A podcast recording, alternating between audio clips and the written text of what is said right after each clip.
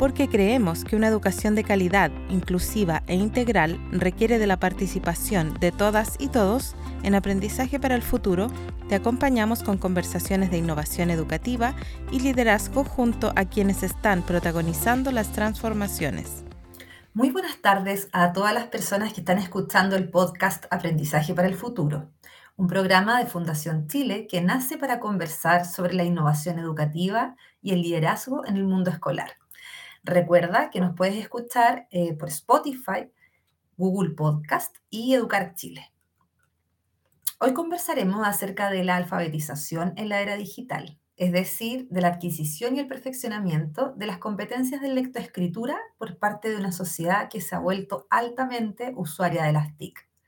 Es sabido que escribir es un dominio clave para tener un buen desempeño en la educación escolar y superior, así como en diversos contextos laborales, ya que nos permite comunicarnos y registrar información. Pero más allá de eso, es un medio de expresión de la identidad y del pensamiento propio, junto con la expresión de nuestras emociones y sensibilidades. De este modo, la creación libre de historias nos permite desarrollar las competencias de lectoescritura, pero también habilidades del siglo XXI, como la creatividad y el pensamiento crítico. Hoy queremos presentar una original iniciativa que potencia la creación libre de historias mediante el uso de herramientas digitales.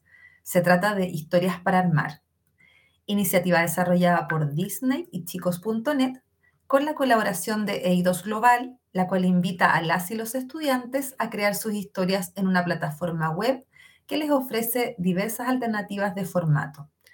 Para conversar acerca de este interesante tema, estamos junto a Mariela Reiman, directora de chicos.net. Bienvenida, Mariela.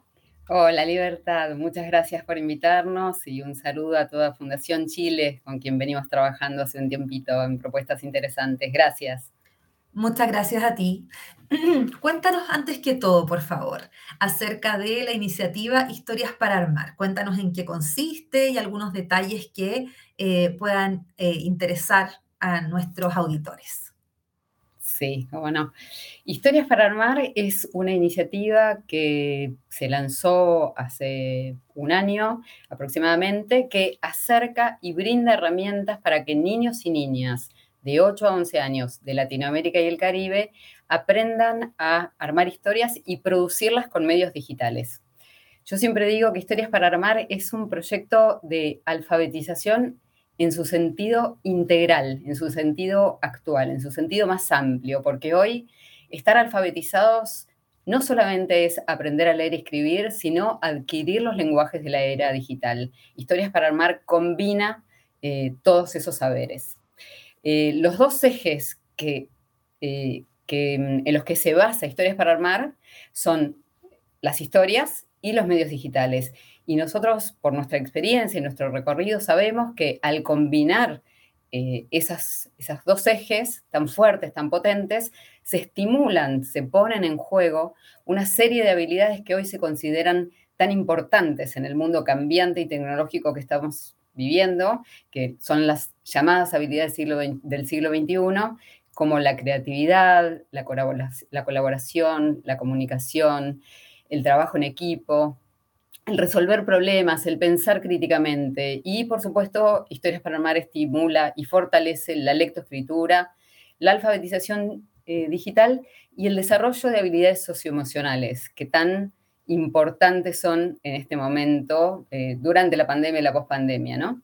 Historias para armar se desarrolló en pandemias. justamente empezamos a desarrollarlo ahí por mm, abril 2020, eh, teniendo en cuenta todo lo, que estaba pasando con la pandemia, pero que la pandemia estaba visibilizando de algún modo. Eran cuestiones que ya venían gestándose, que nosotros ya veníamos identificando, que ya venían manifestándose y que había que atenderlas. Y son temas que también eh, vamos a tener que atender en la pospandemia, como por ejemplo que los niños y las niñas necesitan adquirir habilidades digitales, que tenemos que darles voz a los niños y las niñas. Esto lo sabíamos antes de la pandemia, pero en la pandemia esto se visibilizó mucho, se puso de manifiesto.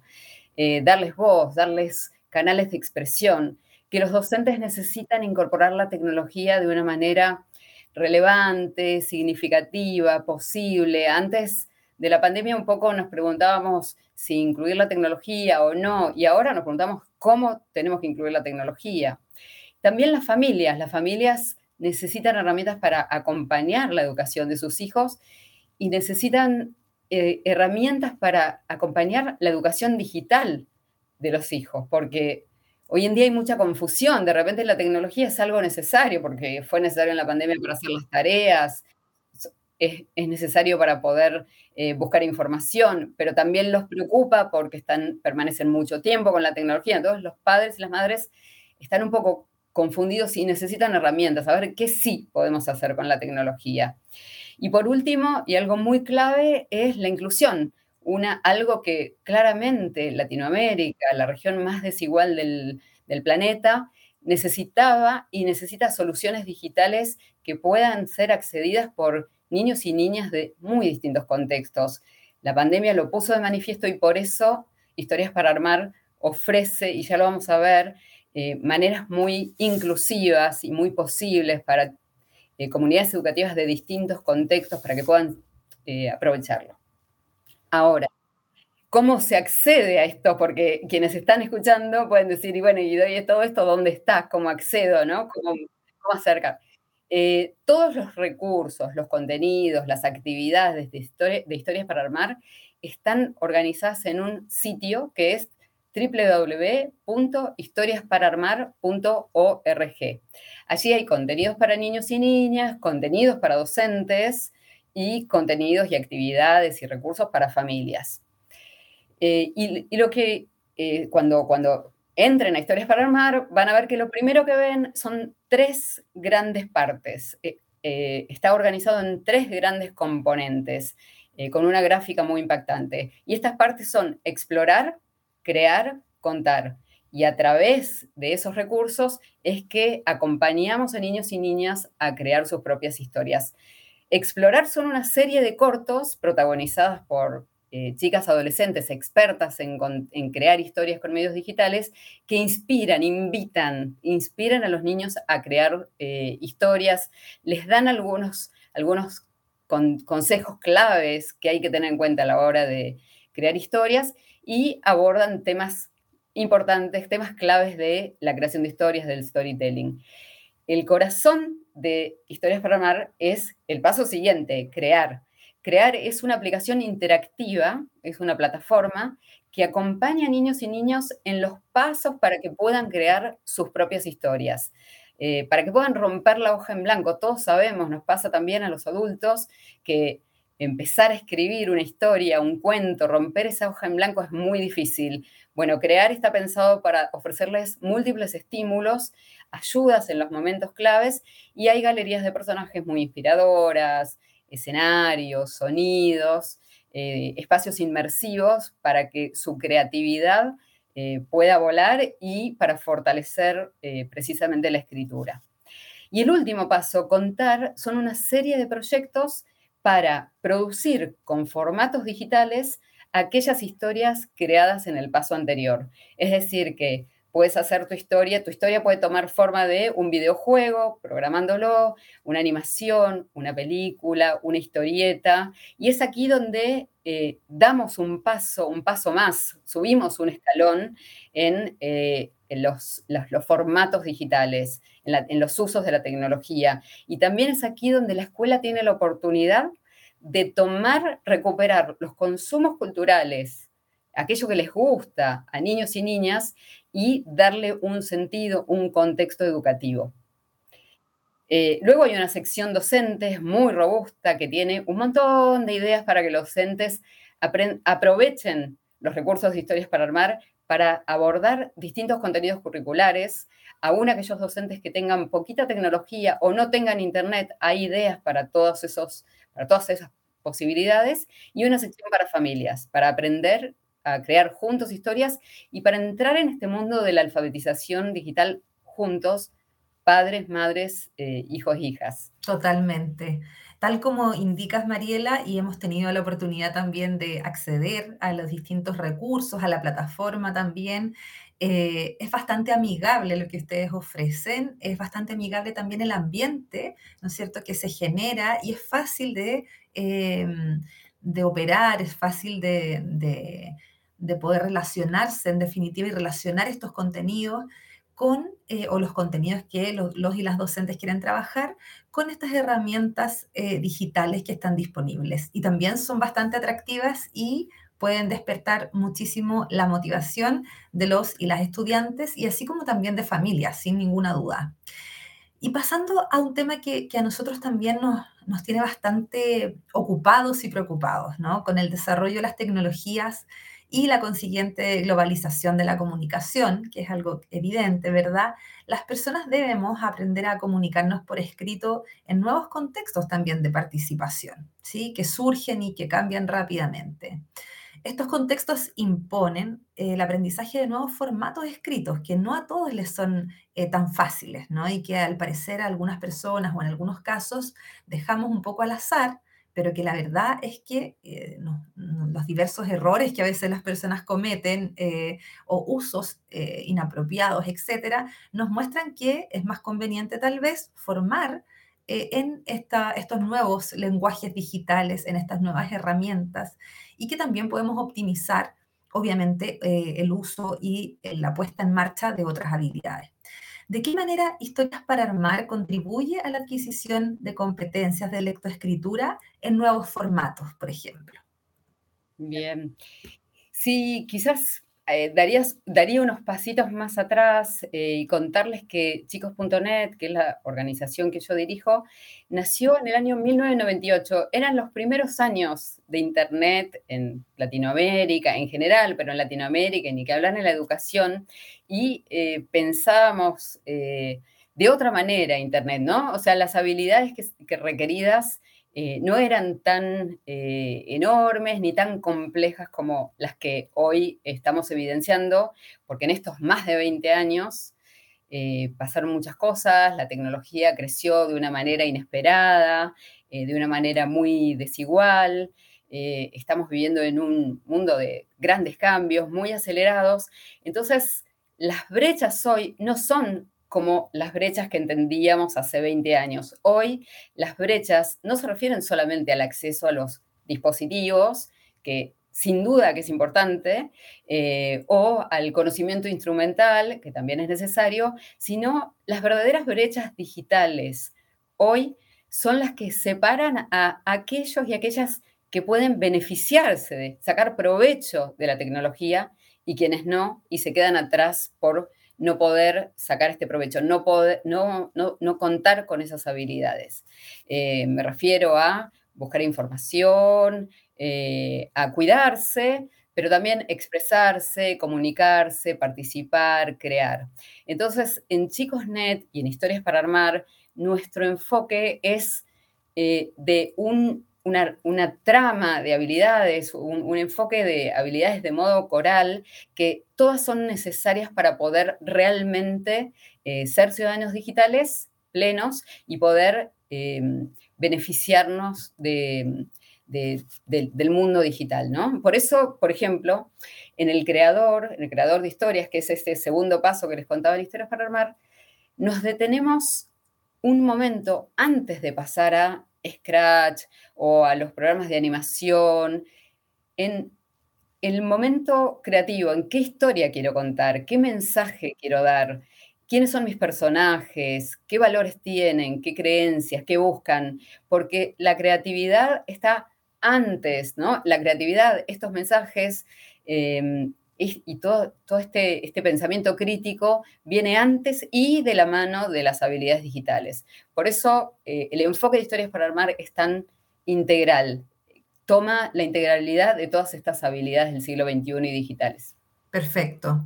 Y también tú, tú, mencionas algo bien importante que me gustaría recalcar de las herramientas que ustedes tienen también, en función de que tienen estas preguntas guía también, que a los y las estudiantes, así como también docentes, y bueno, cumple una labor que es un poco tutorial también, pero por sobre todo que permite eh, ir guiando la relación del usuario, la, la usuaria, ya sea docente o estudiante, con eh, las herramientas, pero por sobre todo con, permitir, con favorecer que eh, la creación esté al servicio, que el contar esta historia también me vaya permitiendo tomar elementos que son centrales, incorporar elementos también que pueden ser como de intereses particulares que los y las estudiantes o docentes tienen.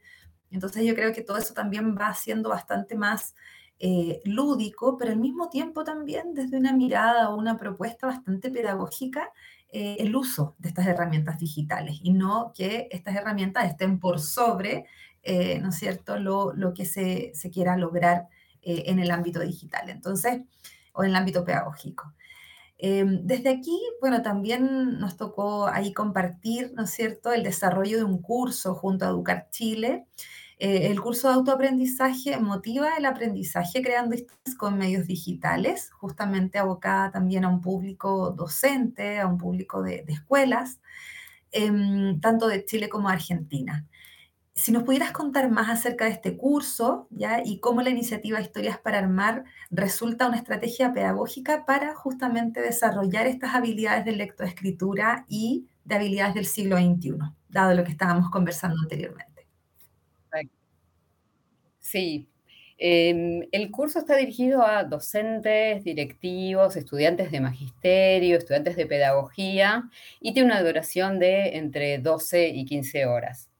Em, tiene como objetivo principal acercar a docentes de muy distintos contextos, y esto es importante porque hemos ya trabajado con escuelas urbanas, rurales, escuelas de comunidades indígenas, con más experiencia, con menos experiencia, con menos, sin internet, con acceso a la tecnología o menos, o dispositivos muy básicos, eh, para que puedan de a poquito, de manera posible, empezar a aprovechar em, la tecnología y sacar provecho de las historias eh, con todo su espectro de posibilidades pedagógicas.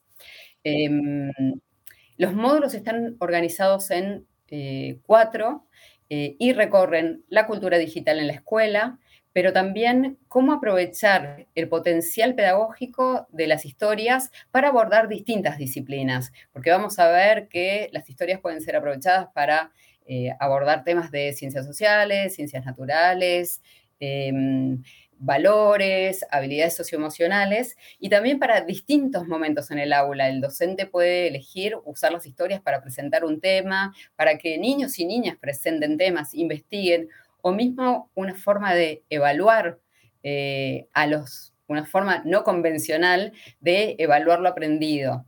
Eh, donde seguramente, porque muchos maestros y maestras se quejan de que los niños y las niñas se copian, aquí es imposible, es aplicar la creatividad y traer un poco lo aprendido de una manera eh, fuera de lo habitual. Eh, también vamos a recorrer, recorrer buenas prácticas en lo que respecta a cómo usar las historias para desarrollar las habilidades socioemocionales y para proponer nuevos vínculos de niños y niñas con la tecnología. ¿No? Cómo acompañarlos a que se desplacen de un uso más pasivo a un uso mucho más activo y creativo, que se paren en otro lugar.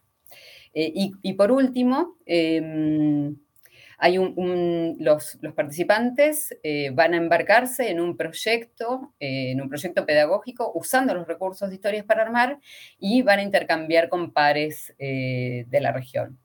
Para nosotros, como se refleja en todo el proyecto, pero también en el curso, eh, la palabra innovar no significa cambios radicales. Y esto lo ven, lo ven eh, detrás de las palabras que estoy diciendo, ¿no? De los cambios graduales. Historias para armar justamente es un buen ejemplo de esto que estoy diciendo. No significa cambios radicales, sino pequeños cambios, tomando lo bueno viejo y lo bueno nuevo, porque ni todo lo viejo es malo, ni todo lo nuevo es buenísimo, ni eh, innovar significa tecnología sofisticada, porque eso sería excluir a mucha gente. Para nosotros innovar es poner un poquito de creatividad a algo que veníamos haciendo. Historias para armar justamente junta las historias, que son un elemento tan tradicional, inherente al ser humano, el bebé escucha historias desde que nace, o sea, es algo viejo y tradicional, con los medios digitales. O, por ejemplo, este podcast eh, es una combinación de algo viejo, de, lo que era la radio, pero con un formato digital y que luego se publica en nuevas plataformas. Pero en definitiva estamos hablando de eso, de tomar, fusionar lo viejo con lo nuevo y hacer algo distinto o en algunos momentos superador.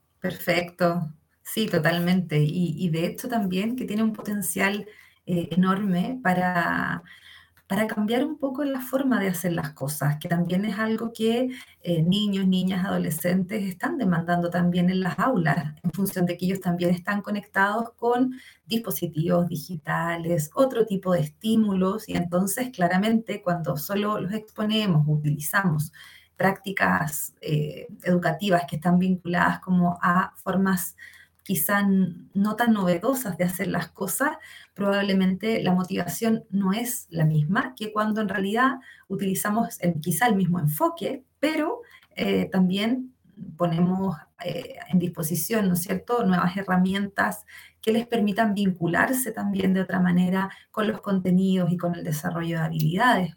Y desde aquí, eh, una pregunta como también vinculada con la cultura maker, ¿no? ¿Cómo, ¿Cómo se vincula, cómo se articula historias para armar con la cultura maker? Si tú nos puedes contar un poquito. Bien, sí, la cultura maker como su nombre en inglés lo indica, que es la cultura de aprender haciendo, es una pedagogía que invita a explorar, hacer, experimentar, crear.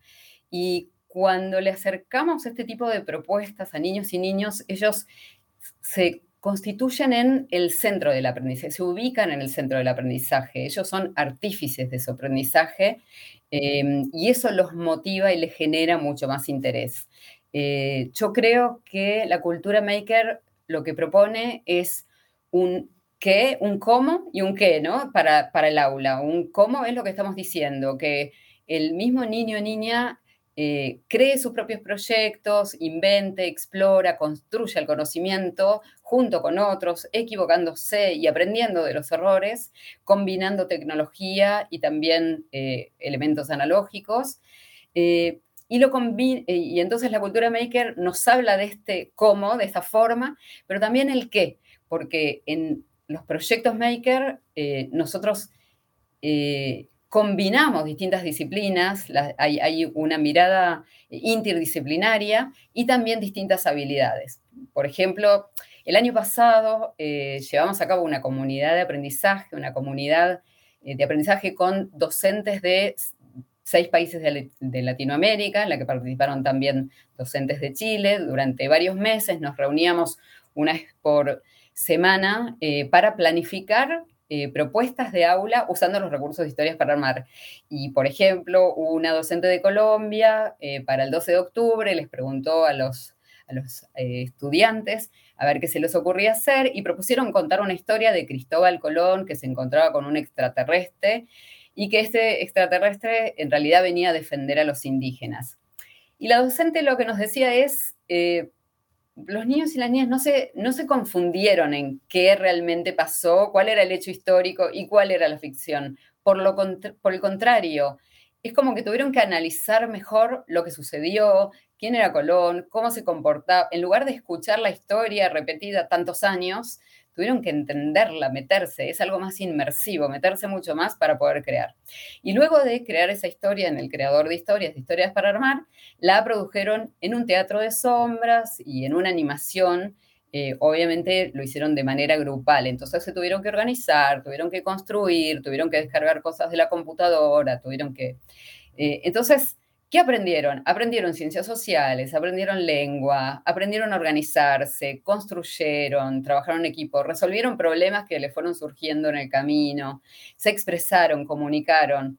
Eh, ese es el ejemplo que, quiero dar y que siento que es la oportunidad que puede traer la escuela, ¿no? Excelente, sí, totalmente. y más aún considerando Em, esta necesidad, ¿verdad?, de reactivar aprendizajes que por ahí no pudieron ser quizá tan eh, desarrollados, ¿verdad?, vastamente en función de las distintas limitaciones que eh, impuso la pandemia en, las distintas zonas, países, regiones, y también como en esta, en esta lógica de que necesitamos que los estudiantes estén al centro del proceso de aprendizaje, desarrollando eh, habilidades que son distintas, que son de distinto orden, em, pero que también, y obvio, al servicio de los distintos currículum y de las distintas asignaturas, y que no necesariamente tenemos que circunscribir o, dividir eh, falsamente esta, eh, todas las clases o todos los espacios eh, pedagógicos de acuerdo a una asignatura en particular. Si lo podemos combinar y podemos desarrollar más de una habilidad articulada con otras, es, es realmente mucho mejor y además sintiendo los estudiantes que lo están pasando bien, que en realidad están haciendo algo que les atrae, que los interesa, que les cautiva. Así que me parece que... Totalmente, totalmente. Sí, y también hay un mensaje detrás de la cultura maker y estas propuestas que estamos hablando, que tiene que ver también con la ciudadanía digital, con habitar el mundo digital. ¿no? Yo, yo también puedo ser parte. El mundo digital está diseñado y programado por poquita gente y millones y millones de personas en el mundo lo consumimos y especialmente esto sucede con las poblaciones menos activas, como pueden ser las chicas o ciertas minorías o eh, grupos étnicos que tienen mucha menos participación en Internet. Entonces, el mensaje cuando invitamos a niños y niñas a crear tecnología es muy contundente, es muy sutil, pero muy contundente. Yo también puedo ser parte de este mundo tecnológico. Y también lo que nos sucedió eh, en muchos proyectos trabajando con eh, zonas vulnerables, con chicos de bajos recursos o de de zonas em, de sectores indígenas, de zonas rurales, es que con la cultura maker encuentran muchas distintas puertas de entrada a la tecnología según sus intereses. Pueden entrar porque les gustan los videojuegos, o el arte, o la música, o la ciencia, o la construcción, y eso hace que se sientan parte más fácilmente y automáticamente vemos cómo esto eh, influye, repercute en sus representaciones, en su subjetividad. Ellos sienten que sí pueden ser parte, sí pueden ser parte, cosa que hasta ahora no, había sucedido, ¿no? Que la tecnología es para todos y todas. Sí, totalmente. El mensaje que, tú indicas es bien potente respecto de no solo ser eh, consumidores, sino que pasar a ser también creadores de eh, aquello que nos interesa y aquello que también otros y otras pueden ver.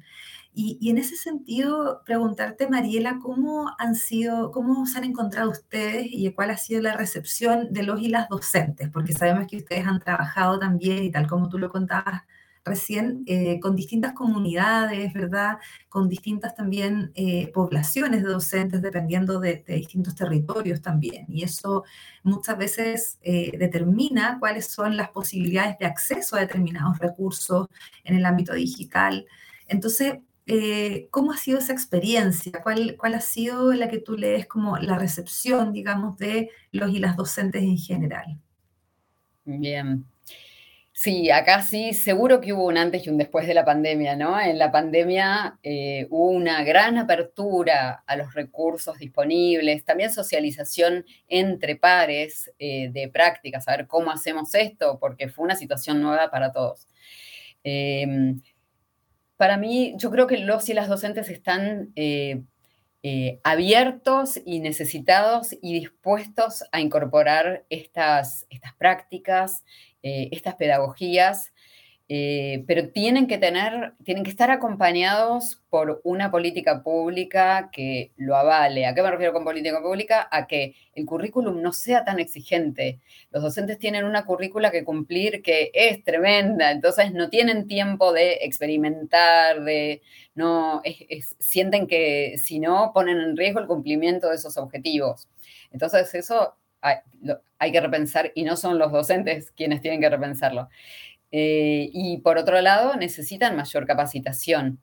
Eh, son, cosas nuevas para las cuales no estuvieron eh, tan preparados, porque en los profesorados, no sé cómo es en Chile, pero en Argentina todavía no hay una fuerte, una sólida preparación en esta línea. De a poquito.